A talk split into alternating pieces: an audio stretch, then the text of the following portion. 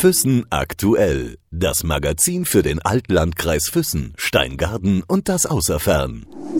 Im Gespräch mit. Heute darf ich beim Jürgen Doser sein in seinem Betrieb. Freue mich, dass ich hier bin. Servus, Jürgen. Hallo, Sabina. Jürgen, ich habe dich angekündigt, dass du ein Mensch bist, der als erstes einmal Füssner ist. Ja, auf jeden Fall. Ich bin Füssner mit Leib und Seele. vielleicht hat es auch ein bisschen damit zu tun, dass mein Großvater natürlich, ich eine enge Beziehung gehabt habe zu ihm und der war also als Füssner auch ein Füssner mit Leib und Seele. Und da sind so viele Geschichten mir erzählt worden, wo ich damals schon ein kleiner Bub war.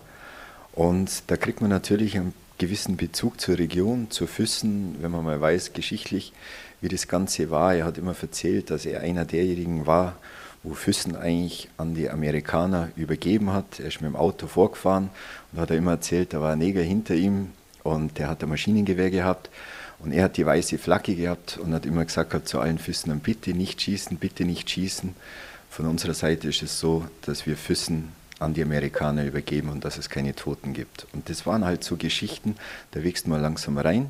Kommunalpolitik war natürlich auch immer Thema, sogar als Bub schon. Aber das hauptsächlich mit meinem Großvater, wo wir halt immer diskutiert haben und wo ich halt gewisse Dinge mitbekommen habe, weil wir natürlich auch eine enge familiäre Beziehung miteinander gehabt haben. Und so wächst man natürlich langsam rein. Und was natürlich noch dazu kommt, ist, dass ich nach wie vor sage, dass Füssen einfach ein wunderschöner Platz ist. Wir haben unsere Seen, wir haben unsere Berge.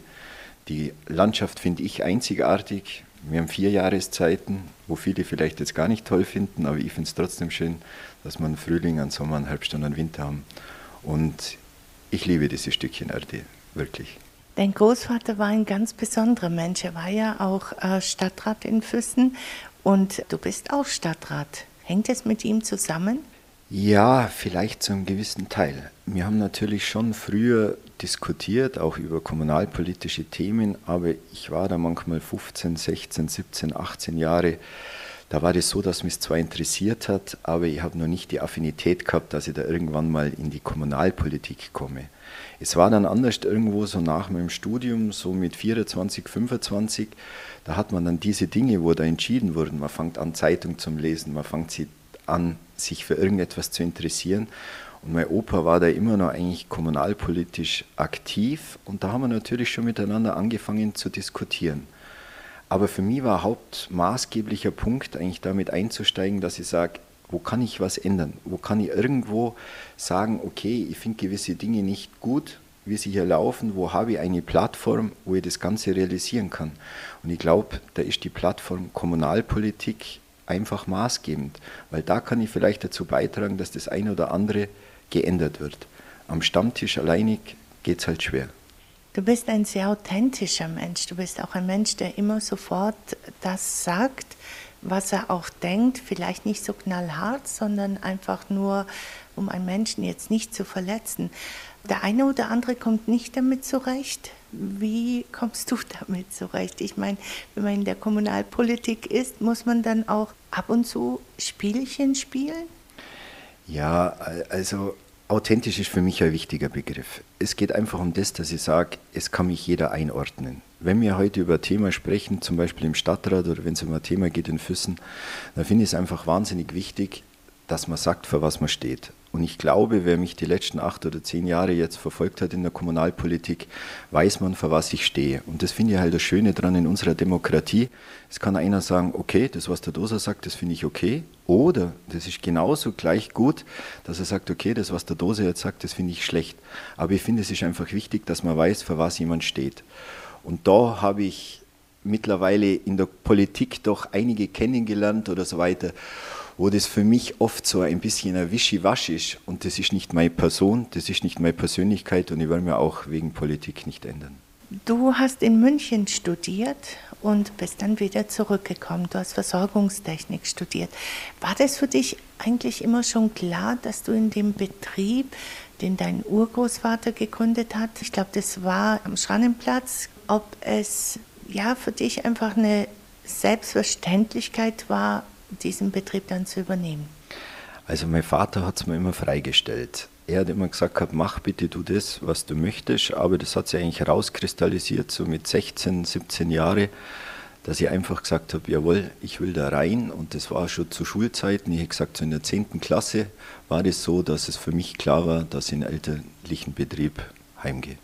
Wenn man 24, 25 ist und man weiß, man wird den Betrieb irgendwann übernehmen und einen Betrieb, der ja wirklich äh, vor Ort einer, ja, 107 Jahre äh, gibt es euch jetzt, fällt es einem schwer? Ich meine, man muss sich dann an bestimmte Gegebenheiten auch halten. Kann man das mit diesem Alter? Ja, es ist sicherlich nicht ganz leicht gewesen. Auf der anderen Seite muss man auch sagen, wie es früher noch ein bisschen anders ablief. Ich meine, da war es so, ich habe mein Gymnasium gemacht, danach war ich 15 Monate in der Bundeswehr und danach war ich in meinem Studium. Bloß, das war nicht bloß ein Studium, sondern man hat nebenzu noch in ausführenden Betrieben gearbeitet, man hat nebenzu in Ingenieurbüros gearbeitet, man hat sich ja ein bisschen Geld zum Studium dazu verdienen müssen. Und ich glaube, es ist dann so, wo ich damals 24 Jahre alt war und heimgekommen bin in das elterliche Unternehmen, habe ich schon gewisse Schlüsselqualifikationen gehabt, um den Betrieb auch zu führen zu können. Und ich glaube, das ist das Maßgebende, dass man sich dann traut, in den elterlichen Betrieb auch heimzugehen, wenn man weiß, man kann auch schon was. Und das war, glaube ich, mit entscheidend, dass ich mich eigentlich schon gefreut habe. Und parallel dazu war es so, ich meine, bei uns hat man immer gesagt, gehabt, wir sind parallel sicherlich sieben oder acht Jahre, drei Generationen waren wir gleichzeitig. Und trotzdem hat jeder unterschiedliche Interessen gehabt. Jeder hat unterschiedliche Denkweisen gehabt, wie man einen Betrieb führt. Aber wir haben uns gegenseitig, ich war komplett anders wie mein Vater und mein Vater war komplett anders wie mein Opa oder umgekehrt. Aber wir haben es trotzdem geschafft, dass wir uns zusammengesessen sind und haben dann irgendwo sind wir zur Lösung gekommen. Und so haben wir miteinander gearbeitet, dass es nicht ein Gegeneinander war, sondern eigentlich ein Miteinander. Und das hat uns über Jahre hinweg geprägt und es hat auch Spaß gemacht, so zum Arbeiten. Dann verstehe ich es richtig. Also, wo du hier angefangen hast, war dein Großvater noch dabei? Ja, selbstverständlich, noch über viele Jahre. Und der Bruder meines Großvaters, viele kennen ihn, in Doser Ludwig im Skiclub, sehr bekannt. Mein Vater und ich, wir haben zu viert darin geschalten und gewalten kein Problem gewesen. Wahnsinn. Nein, es war definitiv kein Problem. Im Gegenteil. Wir haben uns gut verstanden. Ich meine, hinter verschlossenen Türen hat es auch mal kracht, aber positiv kracht. Aber dann hat man sie zusammengeguckt und dann ist man zur Lösung gekommen und dann haben wir so weitergemacht. Du hast auch etwas von deinem Vater übernommen und zwar die Liebe zur Musik. Er ist ja ein ähm, sehr guter Gitarrenspieler, du aber auch. Ja, ich glaube, ich bin mit der Musik aufgewachsen. Das war halt, meine Mutter hat Keyboard gespielt und Klavier und steirische Harmonika.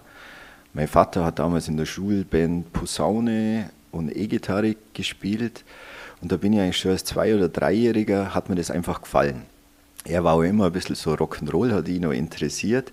Und ich weiß noch heute, ich habe so mit drei oder dreieinhalb meine erste Gitarre bekommen. Und dann hat er mir die ersten Griffe gezeigt. Und meine Schwester, die ist ja zwei Jahre jünger wie ich. Wir haben, da war ich so viereinhalb und sie war zwei Jahre.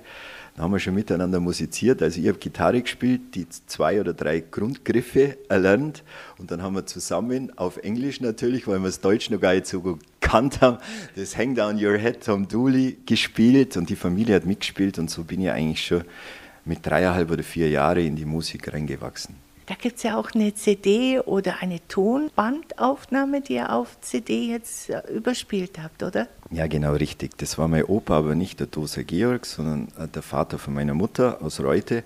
Und wenn wir dann immer zusammen waren und wir waren in Reute, dann hat es früher noch diese Kassettenrekorder gegeben. Und dann jedes Mal, wenn meine Schwester und ich und ich habe Gitarre gespielt, dann hat der das damals nur mit so einem schönen Tischkassettenrekorder aufgenommen, die ganzen Lieder, was wir damals gesungen haben.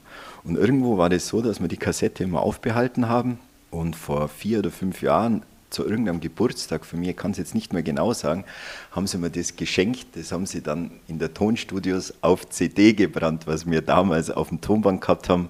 Und das habe ich jetzt noch zu Hause. Und das ist immer wieder ganz lustig, wenn man da reinhorcht. Spielen deine Kinder auch ein Instrument? Also mein Sohn hat einmal Schlagzeug gespielt für äh, kurze Zeit, so zwei oder drei Jahre, aber das hat er wieder aufgehört. Und die Polly, die ist erst drei Jahre, aber die fängt schon langsam an, dass sie auch manchmal mithämmert oder dass wir ein paar so Kübel aufstellen und ich spiele Gitarre und sie schaut mit den Stöcken irgendwo den Rhythmus mit zum Spielen. Und meine Tochter ist sehr, sehr engagiert. Also die ist im Gesanglichen, also weniger Instrument, aber sie nimmt ihre Stimme als Instrument her. Und da ist es so, dass die schon seit Jahren jetzt als Sängerin durch die Lande geht. Es hieß ja früher, wenn die Dosas kommen, dann gibt es Musik. Ja, das ist richtig, weil bei uns war es immer so, zu gewissen Geburtstagen und so weiter, da macht man ja so Einlagen oder so Ständchen, wie man heute so schön sagt.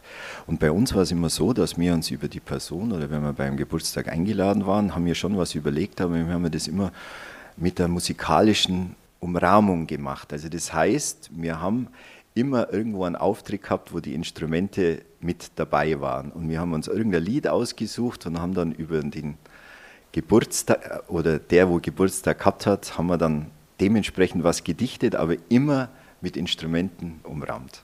Jetzt bist du nicht nur Unternehmer, Musiker und auch einer, der eine eigene Band hat. Immer schon gehabt, jahrelang und auch immer wieder gespielt hat und jetzt fängt ihr wieder an oder ihr probt zumindest, habe ich von dir erfahren. Ja, also ich muss jetzt ganz ehrlich sagen, eine eigene Band habe ich noch nie gehabt, sondern in meinem privaten schaut es immer so aus, ich bin ein Gitarrist von der Band immer gewesen. Es ist richtig, dass ich so seit circa 20 Jahren immer wieder gespielt habe, am Anfang bei Headline, dann bei Alpha Project, jetzt spiele ich bei Cool Change. Aber in meinem Privatbereich bin ich der normale E-Gitarrist in der Band. Und die Bandlieder sind dann immer andere gewesen, aber die Freude zur Musik, die habe ich einfach. Und ich hoffe, dass die auch noch lang bleibt. Ich komme auf das hier zurück und zwar hast du erzählt, du bist nicht gerne im Mittelpunkt. Du bist einer, der gerne irgendwo dabei ist, gerade in der Musik, weil du ja so oft im Unternehmen vorne dran stehen musst. Ja, ich glaube, wenn man, wenn man Chef von einem Unternehmen ist, dann muss man halt immer in der ersten Reihe stehen. Das ist schon ganz wichtig und das muss man nach außen hin auch verkörpern.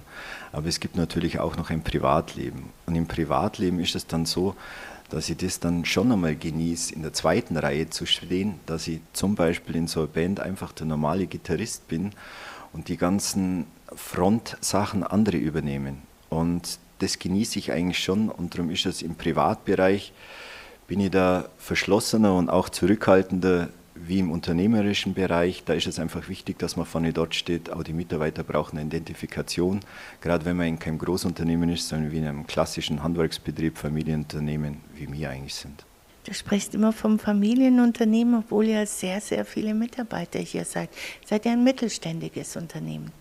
Wir sind schon ein mittelständisches Unternehmen, aber ich glaube, dass es uns auszeichnet, dass wir persönliche Kontakte zu allen Mitarbeitern haben. Und ab dem Zeitpunkt, wo er einfach weiß, jeden mit Namen, Vornamen, Nachnamen, mit seinen persönlichen Problemen, mit seinen persönlichen Stärken, Schwächen. Und wenn ich auch die Familie von vielen einfach kenne, dann sage ich, bin ich nicht bloß ein klassisches mittelständisches Unternehmen, was wir sicherlich sind, sondern ist ja so eine gewisse Art und Weise ein Familienbetrieb, weil man da zum Teil auf Probleme und so weiter von Mitarbeitern oder auch positive Erlebnisse, dass man da eingehen kann und man spricht miteinander, man sieht sie jeden Tag, auch in der Früh. Und es ist eine gewisse größere persönliche Bindung da, als wie in einem klassischen mittelständischen Unternehmen, wie es immer nach außen hin dargestellt wird. Kommen wir zu Beziehungen. Und zwar hast du eine ganz, ganz enge Beziehung zu einer besonderen Frau, die du jeden Tag siehst, die bei dir auch im Betrieb arbeitet. Ja, also ich habe ein sehr, sehr gutes Verhältnis zu meiner Schwester und sie war eigentlich schon vor mir im elterlichen Betrieb, weil damals war es ja so, dass sie eigentlich nach der Schule eine Lehre gemacht hat als Bürokauffrau. Ich habe ja dann studiert und bin eigentlich später da reinkommen und meine Schwester und ich, wir haben uns früher massiv gestritten. Also wenn ich die ganzen Geschichten von meiner Mama und von meinem Papa da so höre, dann waren wir jetzt nicht die einfachsten Kinder als Bruder und Schwester, aber irgendwo ab 16 oder 17 hat sich das dann gegeben gehabt und mittlerweile sind wir ein sehr, sehr gutes Team, auch bei uns im Geschäft. Wir haben eine klare Arbeitsteilung, sie macht die ganzen Abrechnungen bei uns, aber wir verstehen uns auch auf privater Ebene sehr gut und ich glaube, dass wir seit ich 18 bin oder 19 bin und ich wäre dieses Jahr 50, haben wir nie mehr gestritten. Du hast aber auch ein sehr gutes Verhältnis zu deinen Eltern. Ihr alle seid irgendwie so ein Baum, der fest verwurzelt ist. Ja, ich glaube schon, dass wir alle unterschiedliche Interessen haben, aber dass es trotzdem so ist, dass die Familienzusammengehörigkeit schon sehr, sehr groß ist bei uns. Macht vielleicht auch ein bisschen was aus, jetzt komme ich wieder auf das Familienunternehmen zurück, dass man halt miteinander gearbeitet hat, aber man hat auch miteinander, und das war vorhin die Musik, miteinander gefeiert. Und das sind natürlich so Situationen im Leben, wo einen verbinden, wo einen zusammenschweißen. Und ich habe vorhin auch gesagt, dass wir vielleicht oft auch unterschiedliche Meinungen gehabt haben. Aber dass die Qualität von der Familie vielleicht auch eines ausmacht, dass man anderen so lässt, wie er ist und dass man sich gegenseitig akzeptiert und respektiert. Und ich glaube, da sind wir in unserer Familie gut dabei, dass wir uns gegenseitig dementsprechend so nehmen, wie wir sind. Und dann kann natürlich auch eine gute Bindung entstehen. Und durch das, dass wir viele gemeinsame Interessen haben und doch zum Teil ganz unterschiedliche, trifft man sich halt immer wieder bei Veranstaltungen oder dass man einfach mal sagt, Weihnachten oder gewisse Anlässe ist wichtig, dass die Familie einfach zusammenkommt. Und das pflegen wir natürlich auch. Jetzt hatte ich vorhin auch gesagt, dass du drei Kinder hast und das, was du mit deinen Eltern hast, hast du auch gegenüber deinen Kindern. Du lässt sie, insbesondere, ich habe dich gefragt, wie ist es denn, wenn man zwei Mädchen hat? Eine wird ja jetzt bald 18. Schaut man da schon ein bisschen, mit wem kommt sie daher? Welche Beziehung hat sie? Oder bist du da ganz schön locker? Also ich muss ganz ehrlich sagen, ich meine, da müsste ich jetzt meine Tochter dann vielleicht noch gegen interviewen, wie es dann ausschaut, aber ich glaube, dass ich verhältnismäßig locker bin. Also in dieser Beziehung, da ist es für mich einfach so, da möchte einfach jemand sein, sie kann jederzeit mit Rat und Tat, wenn sie den möchte von mir, bekommt sie den. Aber was ihr Privatleben jetzt betrifft, bin ich verhältnismäßig locker.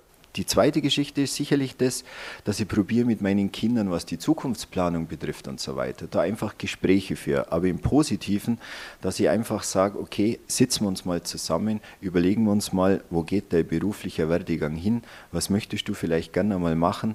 Und ich glaube, und da kriege ich das so langsam mit, du hast mich gerade angesprochen, auf meine Tochter oder so, da sind viele in der Voss oder äh, haben jetzt Abitur und schließen dann ab. Und die Kinder oder Jugendlichen, so muss man ja sagen, die wissen eigentlich gar nicht, wo der weitere Weg hingeht. Da nimmt man oft ein Jahr Auszeit, um sich da neu zu finden. Und ich glaube, da ist es ein wichtiger Teil. Also so sehe es ich als Elternteil, da bin ich verhältnismäßig konservativ, dass ich sage, das muss man rechtzeitig anfangen, dass man rechtzeitig miteinander spricht und dass man rechtzeitig sagt, okay, wo geht meine Zukunft hin? Also klare Linien gibt es, obwohl deine Lockerheit in manchen Sachen vielleicht Priorität hat. Wie sagt man immer, Bier ist Bier und Schnaps ist Schnaps. Und ein Leben besteht aus mehreren Facetten und in der Facette, was die spätere Zukunftsplanung im beruflichen Sinne angeht, da glaube ich, bin ich schon jemand, wo immer wieder nachhakt oder immer wieder probiert, mit meinen Kindern da irgendwo auf eine Linie zu kommen. Äh, was äh, die persönlichen Freiheiten betrifft, ob jetzt die Eva da, äh, sage jetzt ich, einen Rocksong, so wie ich die gern habe, singt oder ob sie lieber mal eine Opernballade singt, da bin ich jetzt verhältnismäßig locker. Wenn ich jetzt in deinem Büro so ein bisschen umeinander schaue, du hast gerade von vielen Facetten gesprochen im Leben, ähm, sehe ich hier den Ötztaler Radmarathon, ähm, Sölden zweimal, einmal 2016, einmal 2014. Du bist ein passionierter Rennradfahrer. Ja, also das ist mein großes Hobby dass der Radsport, ich bin eigentlich da auch verhältnismäßig spät dazugekommen, das war vor circa zehn Jahren. Und das ist eigentlich meine große Leidenschaft. Aber die Leidenschaft so, dass ich einfach sage, ich bin ein klassischer Hobbysportler. Also ich gehe zum Beispiel zu so einem Ötztaler Radmarathon, da gehe ich hin, dass ich ins Ziel komme und ich genieße das dann auch. Und es ist für mich etwas, das Dabeisein ist alles. Und ich sehe das aber jetzt nicht unter dem Aspekt, der Beste werden zu wollen ich muss im Betrieb immer meine volle Leistung bringen, da sind wir Profis da verdienen wir unser Geld. Und das andere ist für mich einfach der Ausgleich, meine Freizeit. Und das genieße ich und wir sind mittlerweile da so ein ganzes Team aus der Gegend, wo man sich halt gegenseitig kennt. Und da trifft man sich, da macht man miteinander gemeinsame Ausfahrten. Und das ist für mich, ja, wie soll ich das sagen, wie so eine Art Psychopharmaka für den täglichen Stress, was wir natürlich auch haben im Beruf. Und das ist mein großer Ausgleich neben der Musik, wo ich dann einfach wieder sage, da hast du die Kraft wieder, dass du am Montag in der Früh reingehst und es geht dir gut und du kannst die Aufgaben wieder erfüllen. Wenn du sagst, im Betrieb Stress und all das, hast du denn auch ab und zu mal so Probleme, Fachleute zu finden? Also der Fachkräftemangel ist ja überall, wird er ja publiziert. Wir haben einen großen Vorteil, dass wir mittlerweile eine sehr junge Mannschaft haben. Aber ich weiß das nur, ich bin heimgekommen vor 27 Jahren, da war das erste Mal, da hat das, glaube ich, noch berufsorientierungsmäßig geheißen. Es war in der Hauptschule, da hat man gesagt, okay, die Schulabgänger, da sollen die Betriebe mal reinkommen. Da waren wir, glaube ich, am Anfang, das war über den Informationskreis der Wirtschaft, waren wir, glaube ich, sechs Betriebe, wo da drin gestanden sind in der Turnhalle und haben geworben, dass wir einfach sagen, okay, macht eine Lehre bei uns, so und so schaut es aus. Mittlerweile hat sich das Ganze verändert. Ich meine, du weißt es selber, wie viele Betriebe mittlerweile ausstellen. Und ich glaube, dass wir aber, weil wir seit 27 Jahren eigentlich da mit dabei sind, muss ich eigentlich sagen, dass wir, was Nachwuchs betrifft, keine Probleme haben. Wir haben immer zwei oder drei Lehrlinge jedes Jahr, wo wir ausbilden. Wir haben schon einige, du hast es ja auch schon mit dokumentieren können, haben wir schon gewisse Meisterschaften gehabt. Zum Beispiel mit dem Besten waren wir Vierten auf der deutschen Meisterschaft im Anlagenmechaniker, Heizung, Klima, Sanitär. Und wir sind es natürlich auch ein bisschen sportlich mit unseren Jungs und das bringt ein bisschen mehr ja, Freude auch für den Beruf mit rein. Und ich muss sagen, was Nachwuchs betrifft, haben wir eigentlich toi toi toi keine Probleme. Aber wenn ich jetzt einen fertig ausgelernten Facharbeiter möchte, den gibt es meiner Ansicht nach nicht auf dem Markt. Findest du das dann in Ordnung, wenn man dann rausgeht und irgendwo aus dem Ausland die Leute holt? Mei, ich sehe immer, es, es, muss dann schon ein gewisser Leidensdruck da sein bei den Betrieben, wenn man intern das Ganze nicht mehr besetzen kann. Wenn man das Ganze anständig macht, dann finde ich das okay. Aber anständig heißt für mich da, dass wenn ich sage, ich gehe ins Ausland, dann muss ich sagen, okay, ich habe einen Mitarbeiter, der kommt daher, dann muss ich mich auch für den kümmern, dass der eine Wohnung hat. Da muss ich mal schauen, möchte er mit seiner Familie vielleicht einmal daherkommen. Da müssen gewisse Dinge eigentlich meiner Ansicht nach im Vorfeld abgeklärt werden. Ich finde das jetzt so einfach, dass ich einfach sage, okay, ich gehe ins Ausland und hole mir da irgendeinen Mitarbeiter, sondern meiner Ansicht nach in einem mittelständischen Unternehmen müssen die Rahmenbedingungen schon geklärt sein. Und sollte da jemand echt den Wunsch haben, dann nach Deutschland oder nach Füssen zu kommen, dann fände ich das okay. Aber wie gesagt, die Rahmenbedingungen müssen stimmen. Ich weiß nicht, ob es richtig ist, wenn ich dich auch äh, so bezeichnen würde, dass du schon ein sehr sensibler Mensch bist in vielen Sachen, die du machst. Ähm, du sagst zwar, was du denkst, aber trotzdem so eine gewisse Sensibilität mit dir rumträgst, egal ob im privaten oder geschäftlichen Bereich. Bin ich richtig mit meiner Annahme?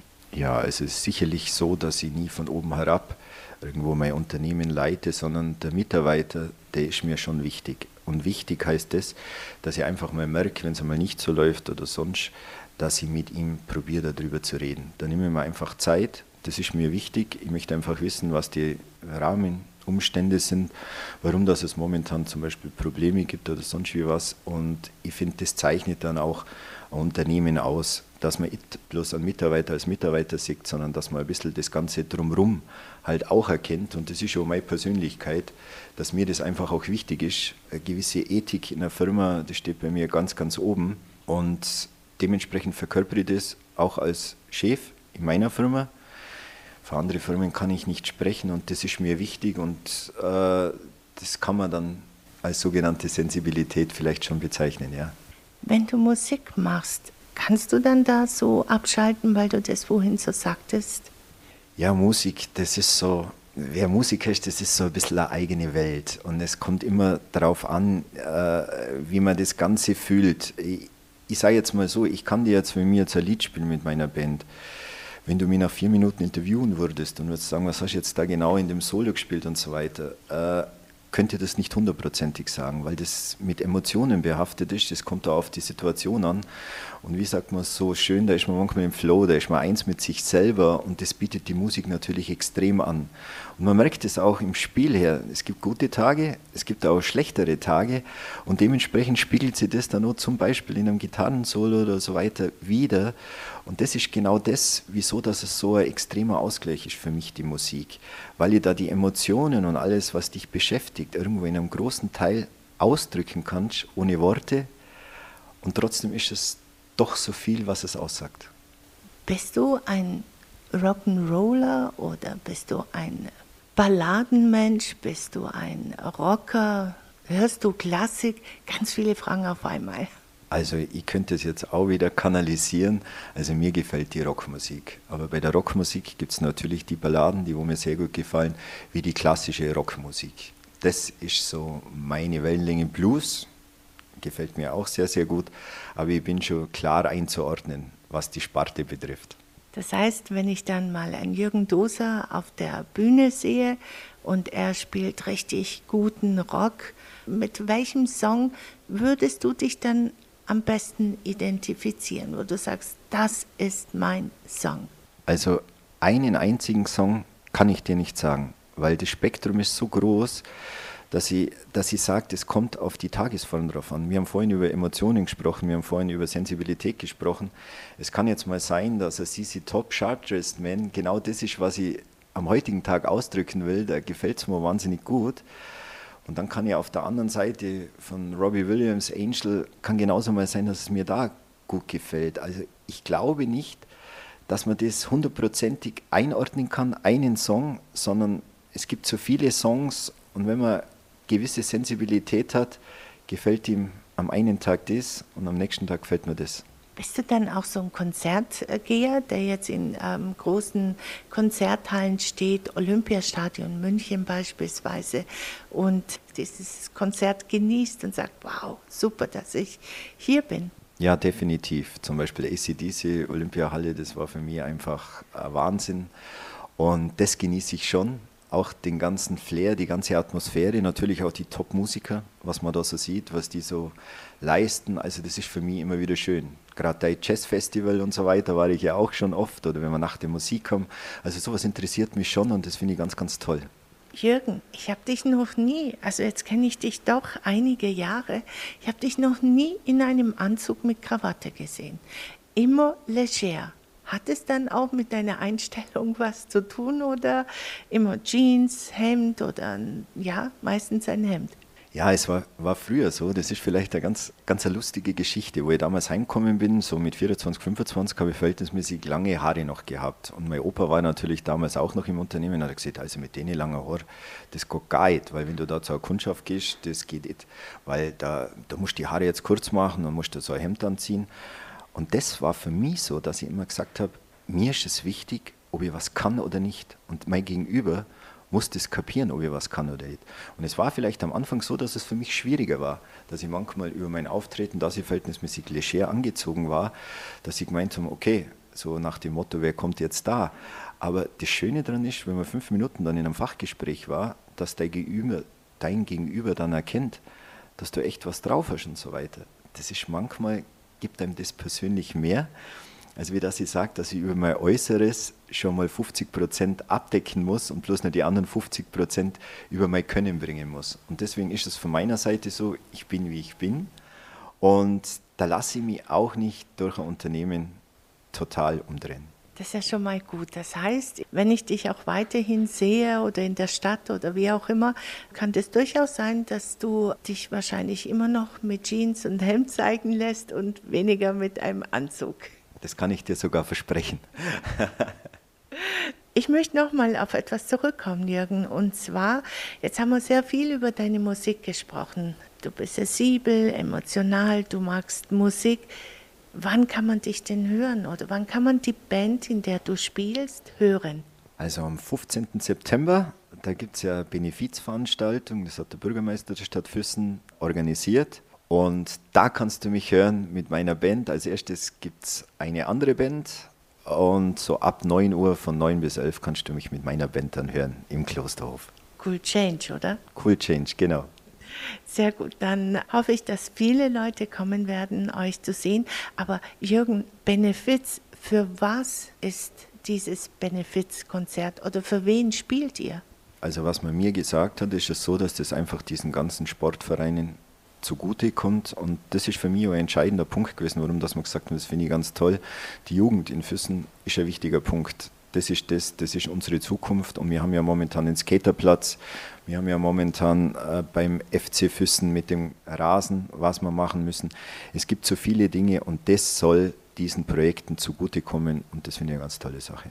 Jürgen, jetzt hast du etwas angesprochen, da kann ich einfach nicht drum herum, um danach zu fragen, und zwar den Skaterplatz, der wird ja, soviel ich weiß, uh, unten am Weidach äh, Sportplatz erstellt werden. Da gibt es jetzt schon ein bisschen Probleme, weil das sind ja auch so Container, wo man Flaschen reinwerfen kann Und da gibt es Leute, die dort wohnen, die keine Füßner sind, die sich dann jetzt schon beschweren. Warum gerade dort? Warum gerade dort ein Skaterplatz? Ja gut, ich meine, wer mich politisch kennt, habe ich mal eines gesagt, das kann ich dir hier auch im Interview sagen. Für mich gehört die ganze Geschichte, was da unten ist, sowohl der Sportplatz wie der neue Skaterplatz und so weiter, gehört dahin, wo eigentlich damals Allgäuer Dorf hätte hinkommen sollen. Und das da unten hätte ich, ich habe immer gesagt, wenn ich mal Bürgermeister gewesen wäre, dann wäre das meine Aktion gewesen, dass ich das da unten zu Bauland mache. Es könnte die Stadt extrem entschulden und ich hätte die Möglichkeit, dass ich da Millionen oder ein bis zwei Millionen auf jeden Fall zur Verfügung habe und da oben was Ordentliches zu machen. Es ist nicht der Fall und jetzt muss man natürlich mit dem Ganzen leben, wo man sagt, okay, das haben wir so beschlossen. Ich finde es aber trotzdem wichtig, weil wir einfach ein Zentrum haben. Wir haben ein Sportzentrum. Und wenn man sieht, wie viele Jugendliche das da runterkommen, man sieht es ja mit dem kleinen Fußballplatz, der wo da eingezäunt ist. Und da muss ich ganz ehrlich sagen, da muss man den sauren Apfel schlucken. Ich wohne selber im Weidach unten und äh, wenn ihr seht, dass die Bundesstraße da vorbeigeht, äh, da haben wir viel mehr Lärm über die Autos und das ganze andere. Ich glaube, dass man das in den Griff kriegen kann. Weißt du, Jürgen, jetzt hast du nochmal ein Thema angeschnitten. Es gab oder gibt noch viele Füßner, die sagen, Mensch, Dose, warum nur Stadtrat? Stell dich doch zum Bürgermeister auf. 2019 sind wieder die Wahlen. Dürfen die Leute darauf hoffen? Um Gottes Willen, also es gibt eines ganz klar, was ich nicht bin. Ich bin kein Politiker.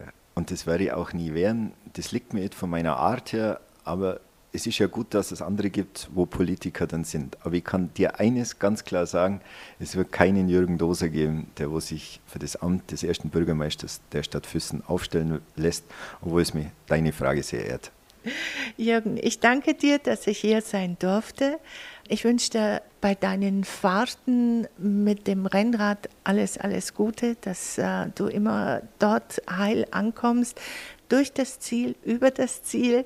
Und äh, wir sehen uns immer wieder. Vielen Dank, dass ich hier sein durfte. Sabina, vielen Dank, dass du da warst. Füssen aktuell. Das Magazin für den Altlandkreis Füssen, Steingaden und das Außerfern.